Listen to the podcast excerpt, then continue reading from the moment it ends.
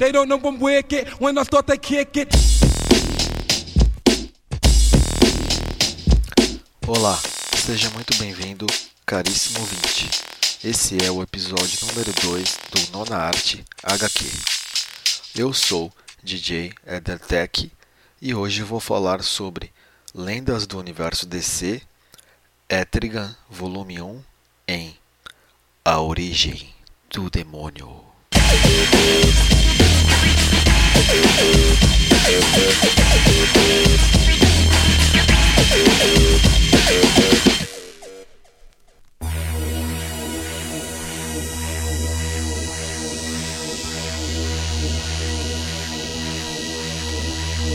Etrigan foi criado pela lenda dos quadrinhos Jack Kirby em 1972.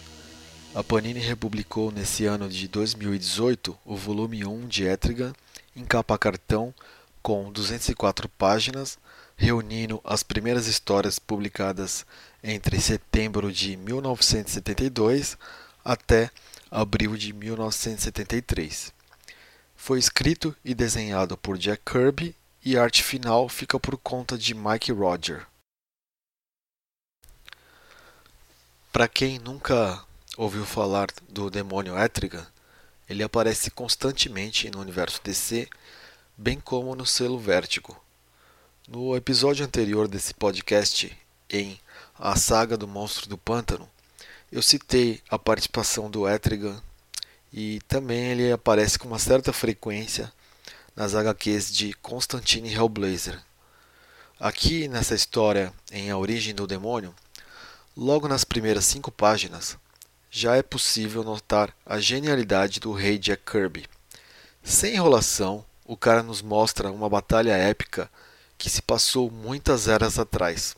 O leitor já é imediatamente cativado num contexto onde estranhas criaturas vagam por este planeta, movidas é, por alguns feitiços notáveis. E nesse mundo de feiticeiros, duas pessoas recebem destaque das demais.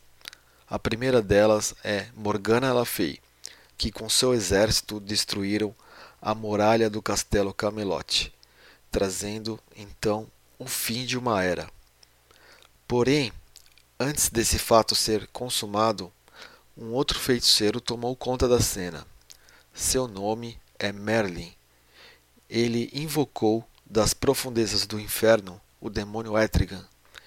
Então, essa batalha tomou um outro rumo, porque o Etrigan derrotou todo o exército de Morgana Fay. Ao final da batalha, o demônio Etrigan se transformou em um humano, perdendo sua memória e até então ele nunca mais foi visto. A história segue para os dias atuais, nos apresentando a figura de Jason Blood, um demonologista que teve o seu passado fortemente ligado ao culto. A partir desse momento, estranhas aventuras o levam a acreditar que seu interesse em demônios é muito mais que acadêmico. Porém, o mais estranho ainda são os sinistros domínios que ele investiga. São portas que se abrem na escuridão, fenômenos sobrenaturais e esses elementos mergulhados em um universo de mistério e fantasia. E galera, esse aqui é apenas o plot da história para vocês terem um gostinho de como a HQ se desenvolve daqui em diante. Com isso, eu concluí a leitura de mais uma obra de arte produzida pelo rei Jack Kirby e que eu posso dizer é que recomendo muito a leitura dessa HQ e eu dou uma nota 8 para esse material. Vale ainda ressaltar que a arte original, é, que foi feita a lápis, ela está na última página dessa HQ e é muito bonita. Bom, galera, é isso. Espero que tenha gostado. E se você já leu esse material ou se ainda pretende ler, deixe seu comentário na página do cast, que será de grande importância. Vou ficando por aqui e nos encontramos no próximo episódio de Nona Arte, Nona Arte HQ. HQ.